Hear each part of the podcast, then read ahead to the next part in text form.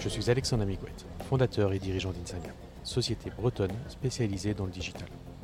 Avec mon équipe, nous accompagnons les entrepreneurs et entreprises à relever leurs défis grâce au numérique.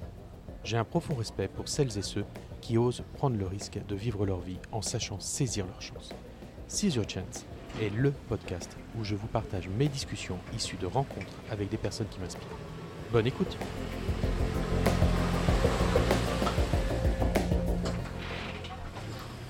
Bonjour Rodolphe. Bonjour. Alors, on est, euh, je suis désolé pour le bruit euh, qu'il peut y avoir autour de nous, on est à la Marina du Gosier ensemble. Euh, tu es arrivé depuis quelques jours de ta course aux routes du Rhum. Est-ce que tu peux te présenter rapidement? Alors du coup, je suis euh, Rodolphe Sefo, je suis euh, navigateur. Donc j'ai participé à la route du Rhum euh, Destination Guadeloupe édition 2022 sur un IMOCA qui s'appelle Rêve de large, donc Rêve de large 3, région Guadeloupe. Et dans la vie de tous les jours, je suis éducateur spécialisé dans un centre d'insertion qui permet à des jeunes de, se former via, via les métiers de la mer. Super. Tu es, ta particularité, c'est que tu es le premier Guadeloupéen à être arrivé, c'est bien ça Exactement, ben, sur cette édition, je suis le premier Guadeloupéen, euh, on va dire un peu par chauvinisme, on va dire ça, mais le premier Guadeloupéen est arrivé. Euh, et du coup, forcément, avec un super accueil de, la Guadeloupe. Et, et du coup, j'étais très, très fier de ça. Tu es, euh, tu es de quelle région, Guadeloupe? Alors, moi, à la base, je suis de Goyave. Euh, donc du coup, c'est euh, situé sur la Basse-Terre, donc entre Petit-Bourg et Capesterre, en allant vers, euh, vers le sud de l'île. Et maintenant, je réside au Lamentin, donc un peu plus central par rapport à mon activité. ça me permettait de me rapprocher un peu de la marina, donc d'être un peu plus au centre de la Guadeloupe. Et c'est ta première course, ta deuxième? Alors c'est ma troisième participation à la Route du Rhum. Donc euh, j'ai participé en 2014 sur un classe 40, en 2018 encore sur un classe 40 et du coup ben, là la troisième participation, on voulait passer sur un plus gros bateau euh, avec euh, d'autres projets bien sûr et donc, donc le choix s'est porté sur un IMOCA. Alors l'IMOCA c'est on va dire la Ferrari la Ferrari des bateaux, c'est comme ça que c'est présenté souvent? Oui, souvent. Souvent. Après, c'est des bateaux qui sont bien sûr euh, bien plus rapides, mais c'est surtout, euh, surtout ce que ça représente. Il faut savoir que l'IMOCA, euh, c'est le bateau du Vendée Globe. Donc forcément, quand on parle IMOCA, on parle forcément de Vendée Globe et c'était, c'est notre projet à l'origine. Donc c'est pour ça aussi que notre choix s'est tourné vers ce type de bateau, vers cette classe, qui est une classe bien plus professionnelle que la, la, classe dans laquelle on courait avant, la classe 40. et donc ouais, vraiment super content de, toucher un petit peu du doigt euh, finalement ben, ce rêve qu'on avait de passer sur ces bateaux. Ça fait combien de temps que tu navigues? Alors moi j'ai commencé à naviguer euh, à l'âge de 3 ans. Donc ça fait, euh, ça fait peut-être 33 ans maintenant que je navigue. Ah oui. et j'ai commencé la compétition à 5 ans. Et en fait euh, ben, j'ai eu la chance, comme je dis tout le temps, de grandir à côté d'une école de voile. Mais vraiment juste à côté quand on était voisins de l'école de voile. Et donc ben, j'ai vu des bateaux avant de voir des terrains de foot. Et, c'est pour ça un peu que, ben, que j'ai commencé à naviguer et que, que je suis parti sur l'eau. Pour un Guadeloupéen, j'imagine que la route du Rhum, c'est un rêve ben, c'est plus que rêve, ça, ça fait partie de nous, c'est dans notre ADN, pour euh, surtout ben, moi qui, fait, qui pratique la voile en Guadeloupe, comme, ben, comme tous les autres, comme Kenny, euh, etc. C'est vrai que, que c'est vraiment, vraiment, entre guillemets, dans notre ADN. On, quand on commence la voile, on, on a la chance ben, de voir ces beaux bateaux qui arrivent à Pointe-à-Pitre, donc, donc euh, ça nous donne envie, ça nous donne toujours envie ben, un jour de se dire qu'on on pourra le faire nous aussi, que ça va être une étape dans notre carrière. Et, et je vois aujourd'hui même les nouvelles générations commencent vraiment à s'intéresser à, cet événement sportif et, euh, festif. Donc euh, je me dis que la Route du Rhum a encore de très très belles années en Guadeloupe. On a été mis en relation par euh, Caroline. Est-ce que tu peux me parler de Samira? Alors du coup, Samira, c'est euh, la mascotte de l'école maternelle de Blanchette à Gourbert. Et, euh, en fait, depuis 2014, euh, on s'est rencontrés avec maîtresse Caroline et elle a, elle, a, elle a suivi mes aventures, elle a suivi mes aventures au large. Et, et quand on a relancé un projet avec ses petits élèves, comme je les appelle, mes petits moussaillons, en 2018, elle m'a confié une mascotte euh, qu'ils avaient préparé. Donc, c'est un, petit raton laveur, un petit raccoon, comme on dit en Guadeloupe. Et, et Samira, qui s'appelle Samira, et Samira devait veiller sur moi pendant la traversée de l'Atlantique, devait être ma coéquipière, on va dire. Et je pense qu'elle a fait plus que veiller sur moi. C'est aujourd'hui un peu mon porte-bonheur. Et c'est aussi un lien fort que j'ai avec, avec ses enfants, avec la terre. Et, et, c'est vraiment une super aventure qu'on vit maintenant depuis un moment. Tu es éducateur spécialisé, euh, c'est ça Oui, c'est ça, exactement. Tu habites tous les jours. J'imagine que le lien avec les enfants euh, doit être très fort euh, pour toi. Ça doit avoir beaucoup de sens. Il y, en a, beaucoup qui ont visité ton bateau? Alors, il y en a énormément qui ont visité mon bateau. Ben, ça fait une semaine maintenant que je suis arrivé. Euh, ben, au-delà des écoles avec qui j'étais engagé, c'est vrai que, comme je dis, hein, les Guadeloupéens commencent vraiment à s'approprier. Donc, tous les jours, il y a, beaucoup d'enfants, beaucoup de classes, beaucoup de visites euh, d'écoles sur la marina. Et tous les jours où j'ai été sur le bateau, ben, j'ai eu l'occasion de faire visiter le bateau. Aujourd'hui, je fais visiter le bateau à plus de 500 enfants. Euh, donc, c'est un peu de boulot, mais après, quand on voit les étoiles qu'ils ont dans les yeux, c'est une très, très belle récompense. Euh, et, oui, pour moi, ça, a vraiment du sens, puisque je pense qu'en faisant ça, malheureusement, les Guadeloupéens, même s'ils s'approprient les événements comme la route du Rhum, ne sont pas forcément tournés vers la mer, euh, encore moins forcément vers la course au large, vers ce, type de sport, ce type d'activité. Euh, et donc, c'est pour moi une petite façon ben, d'apporter ma, pierre à l'édifice et de faire changer les mentalités et surtout ben, d'encourager les enfants à, ben, s'inscrire en école de voile, à, à naviguer, à, voir aussi la mer comme étant euh, euh, euh, ben, un milieu de compétition, un milieu de loisirs sur lequel ils peuvent profiter. Pour quelles raisons penses-tu que les Guadeloupéens ne sont pas sensibilisés à, la course au large ou, ou à la voile en général? Parce qu'il y, a quand même beaucoup d'activités nautiques en Guadeloupe. Ben, il y, en a beaucoup. Euh, mais ça reste quand même une jeune industrie en Guadeloupe.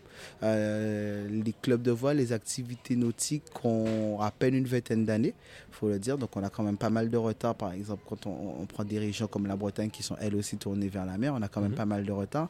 Donc c'est vrai que comment on pourrait l'expliquer? Enfin, y a, je pense qu'il y a plusieurs raisons. C'est vrai que c'est il y a une partie liée à notre histoire, forcément un peu avec l'esclavage, mais il y a aussi une partie mais, liée au développement de l'île, puisque moi je le dis tout le temps.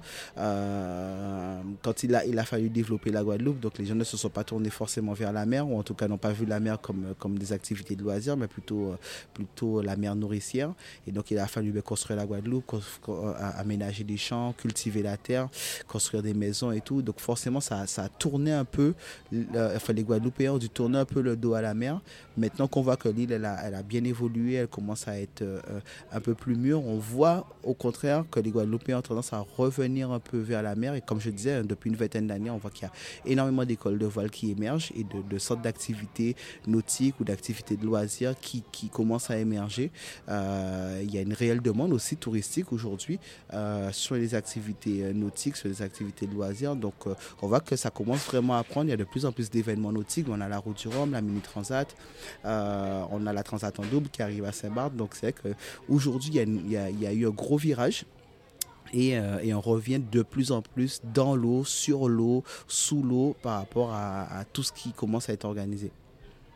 Il n'y a pas de bateau, enfin il n'y a pas de retour euh, en métropole avec les bateaux d'organiser?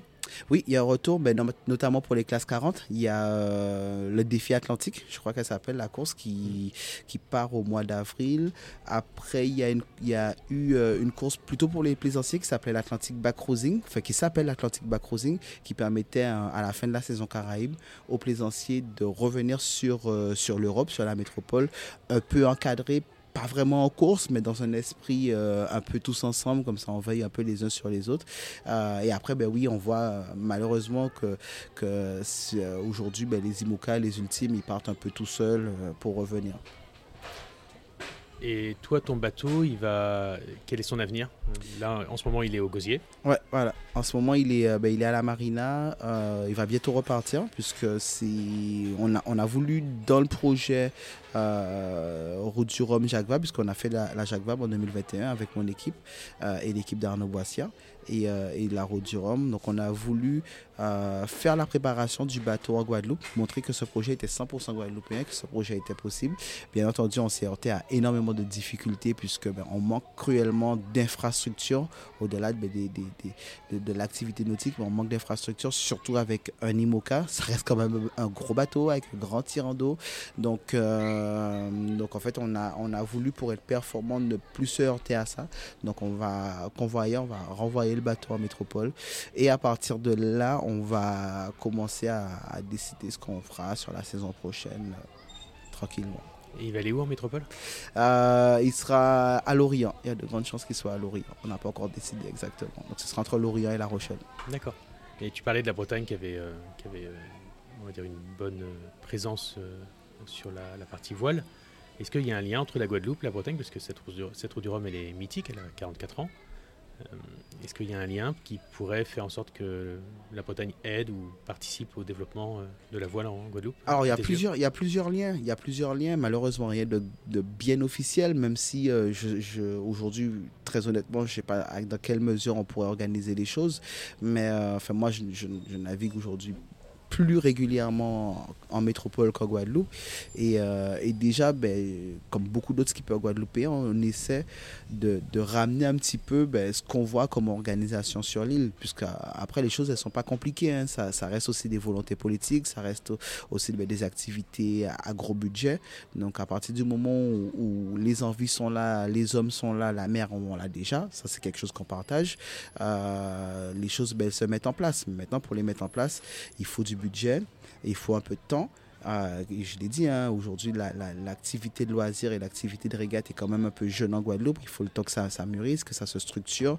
Et c'est euh, au travers ben, de travail et, d'événements comme la Route du Rhum et au travail de, navigateurs comme Kenny Piprol, comme moi, Damien Seguin, Thibaut Vauchel, etc., euh, Willy Bissett, que ça évolue dans le bon sens. Et, et du coup, ben, quel lien concrètement à faire avec la Bretagne? Très honnêtement, aujourd'hui, je ne pourrais pas vraiment dire. Euh, mais je pense qu'effectivement, il y a énormément de choses à faire. Est-ce que, tu... Est que tu sais combien il y avait de Guadeloupéens sur cette course? Alors, de Guadeloupéens, on était 7, il me semble. Je sur, crois, sur 138, euh, 138. Euh, skippers. Donc, on était 7 avec. Bah, moi, je crois toujours Thibaut et Damien sur l'eau, même si bah, ils, ils, ont vécu en Guadeloupe, mais ils sont pas vraiment guadeloupéens, mais voilà, pour moi, ils représentent la Guadeloupe. Ce sont aussi des frères de navigation. Donc, euh, D'accord, super.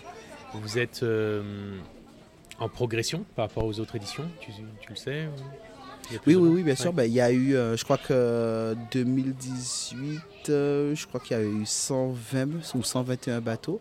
Donc euh, là, on, est, on, a, on, a passé, on a passé quand même un cap en termes de, bateaux, et en sachant qu'il y, avait encore énormément de projets qui n'ont pas été soit qualifiés, qui n'ont pas eu de budget.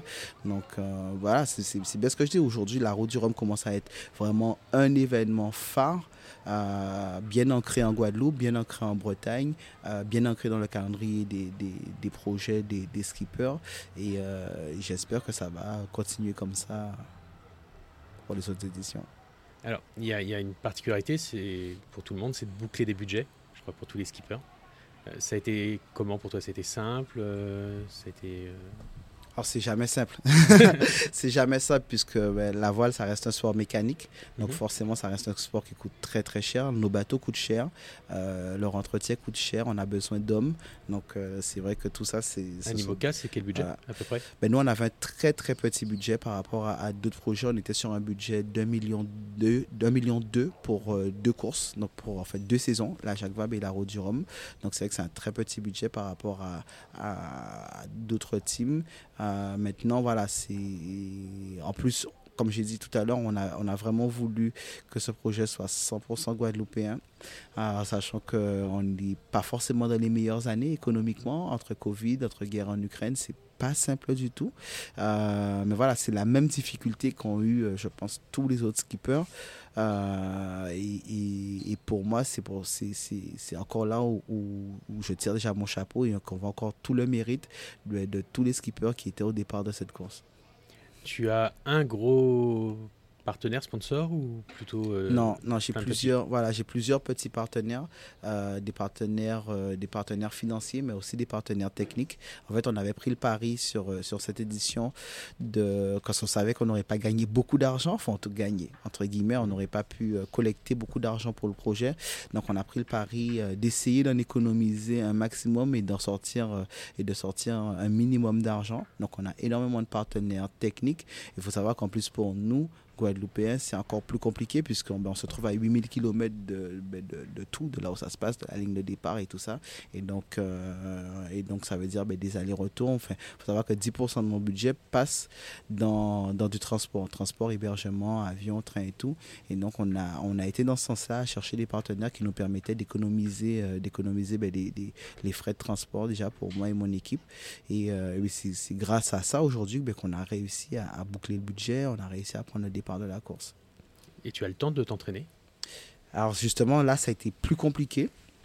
Ça a été plus compliqué parce que du coup, cette recherche financière nous a a été très chronophage. Ça nous, a pris beaucoup, beaucoup de temps euh, pour, pour, boucler le budget. Ensuite, de l'autre côté, j'avais un gros projet pédagogique avec, euh, ben, avec les écoles, notamment les petits, euh, ben, dont on vient de parler tout à l'heure, les petites maîtresses, maîtresses Caroline, mais aussi avec les, les lycéennes Guadeloupe, donc les trois lycées qui proposent des formations de maintenance nautique. On avait un gros projet pédagogique avec eux. Donc, c'est vrai que, que, ça, plus ça, ça nous a pris beaucoup de temps et donc c'était un petit peu au détriment du nombre d'heures où je passais sur l'eau. mais voilà, maintenant, notre objectif, on le savait, on savait qu'on partait pour développer aussi ben, l'économie bleue, on partait pour, montrer aussi aux gens que c'était possible. Donc, euh, donc on, l'a fait et on en est très content aujourd'hui. Les, si tu veux, parler, tu veux en parler un peu plus de ce projet pédagogique avec les. Alors, ce projet pédagogique s'appelle l'économie bleue au service de la jeunesse guadeloupéenne. Et, euh, c'est un projet qu'on a commencé en 2018 avec notre équipe. Et on s'est dit, une course comme la route du Rhum, euh, l'intérêt que portent les Guadeloupéens, on ne pouvait pas juste courir pour nous pouvait pas juste dire que Rodolphe faux montait à la barre de son bateau et que ça, qu'il n'y avait aucun retour concret pour la Guadeloupe, en tout cas pour notre jeunesse guadeloupéenne. Mais ça, c'est encore ma fibre d'éducateur qui parle.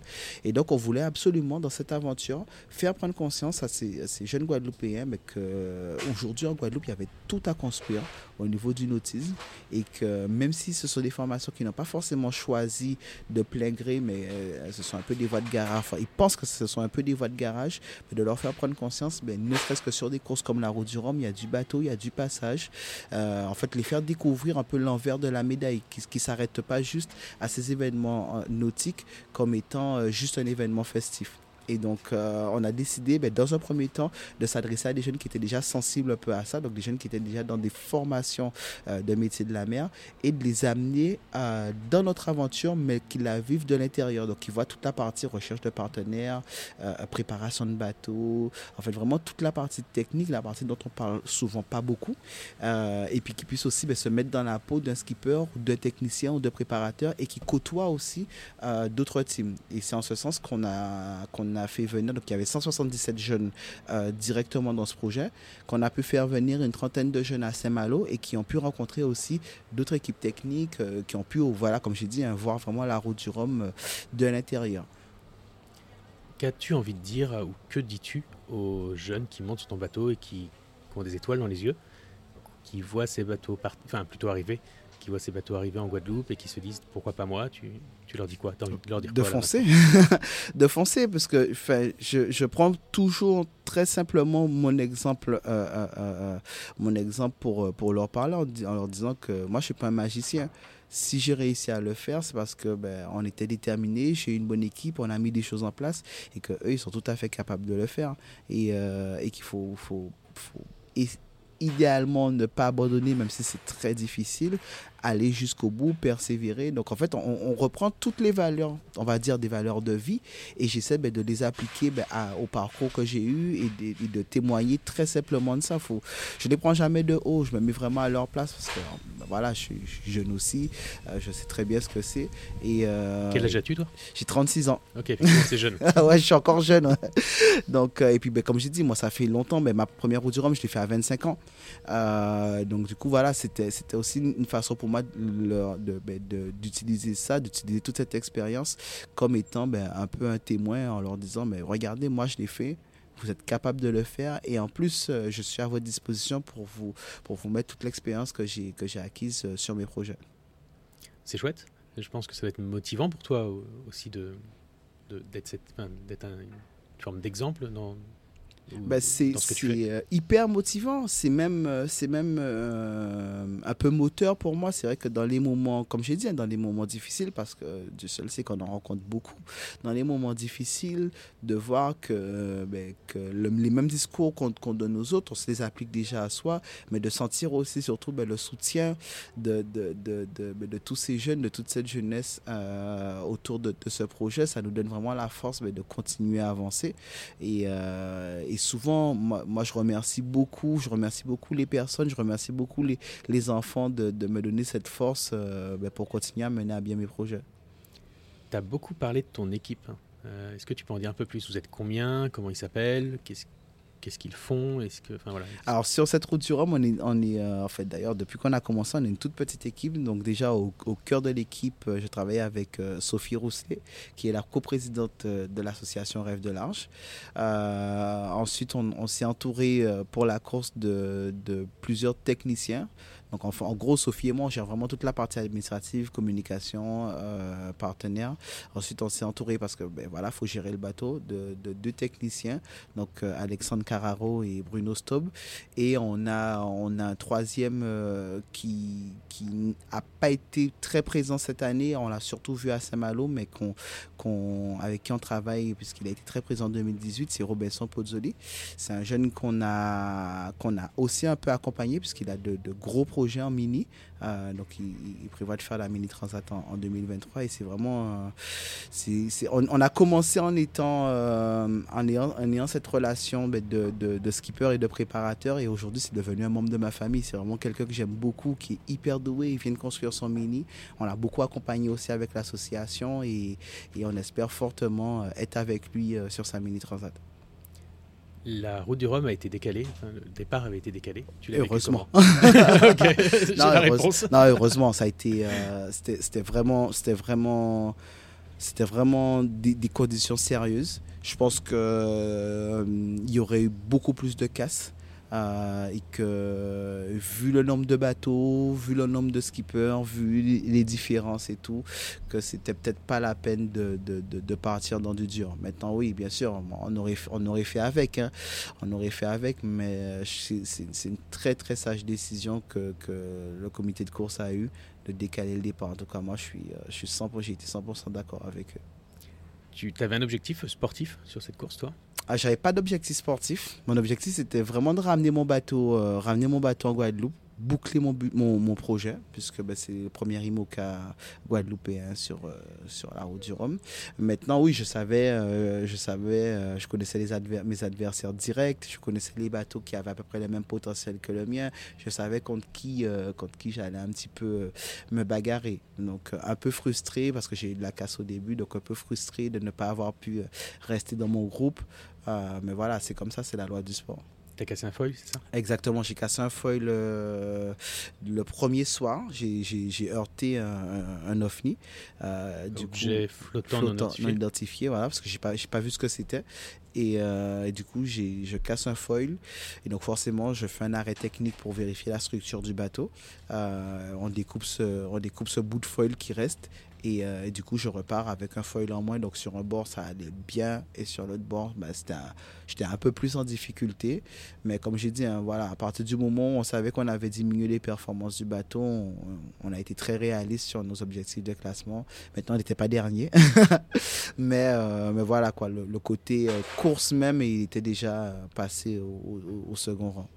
Que, ressens-tu au moment où as, enfin, tu, tu, sens l'OVNI percuter le, foil? Alors ouais, j'entends, j'entends le bruit. Ben c'est horrible, forcément. Forcément, nos bateaux, c'est une extension de nous. Donc euh, là, ben, tout de suite, on a l'impression de se, faire casser un bras ou se faire casser une jambe. Donc c'est vraiment horrible. Donc, euh, euh, on, regarde, on essaie de de, de, regarder un peu partout, de voir si on n'a pas de voie d'eau. De, enfin voilà quoi, on est, un peu pris au dépourvu. Maintenant, il faut avoir les bons gestes. C'est d'abord la sécurité du bateau, la sécurité du skipper. Maintenant, quand j'ai vu que le bateau, ben, structurellement, il n'avait rien au premier contrôle, j'ai dit ça va, on a, le temps de continuer s'arrêter et tout. Euh. Mais oui, oui, c'est difficile. Hein. Parce que ta hantise, c'est ça, c'est, tu dois te dire, c'est peut-être terminé à ce moment-là, en fait. Voilà, voilà. C'est la, les, les, premiers trucs qui se passent dans la tête, c'est de se dire, on a fait tout ça pour rien. Pour rien, ça va s'arrêter là. Ça y est, on a cassé le bateau. Euh, voilà, il y a, y a, plein de choses qui, qui, qui passent dans la tête à ce moment-là. Maintenant, il faut avoir la force mentale de, de se reconcentrer, de, comme j'ai dit, hein, avoir les bons gestes. Euh, pas oublier qu'à partir du moment où un bateau flotte, ça va encore et qu'il faut préserver ben, la vie du bonhomme qui est dessus. Et alors, tu as le droit de t'arrêter hein, dans la route du Rhum La règle, oui. c'est. On a, on a le droit de s'arrêter, euh, on a le droit à plusieurs arrêts, je crois jusqu'à trois arrêts sur, euh, sur la route du Rhum. Et donc, après, c'est un arrêt technique pour réparer le bateau éventuellement oui. Au moment où tu sais que tu peux repartir avec, on va dire, un déséquilibre, c'est à peu près ça l'idée Oui, c'est ça. Tu es dans quel état d'esprit? Tu es combattant? Euh. Non, non, non, ça y est, on repart, on repart. À partir du moment où je sais que le bateau, il a rien, on repart, on est à fond, on est en course. On est en course, même si, on, voilà, comme j'ai dit tout à l'heure, on ne se fait pas d'illusions non plus, parce que tout, le monde est en course, mais on est en course. Tout ce qu'on peut grappiller, on grappille. Euh, on repart sur le même protocole. Faut, quand, on, quand on peut accélérer, on accélère. Quand on doit économiser le bateau, parce que ben, on, est quand même au début de la course, donc on a encore pas mal de pressions à passer. Quand on doit économiser le bateau, on économise le bateau. Donc euh, on, est, euh, voilà, on, est, on est dedans. Tu as eu d'autres difficultés ou c'est la seule grosse difficulté C'est la seule grosse difficulté. Après, ben, comme tous les bateaux, hein, quelques bouts qui pètent, quelques trucs par-ci par-là, mais rien de bien méchant. Rien de bien méchant. On a, le bateau est quand même très très fiable euh, et très très simple. Donc euh, tout, a, tout a été. Par rapport aux autres euh, courses que tu as faites avec des classes 40, comment tu as vécu celle-ci? Ça a été différente?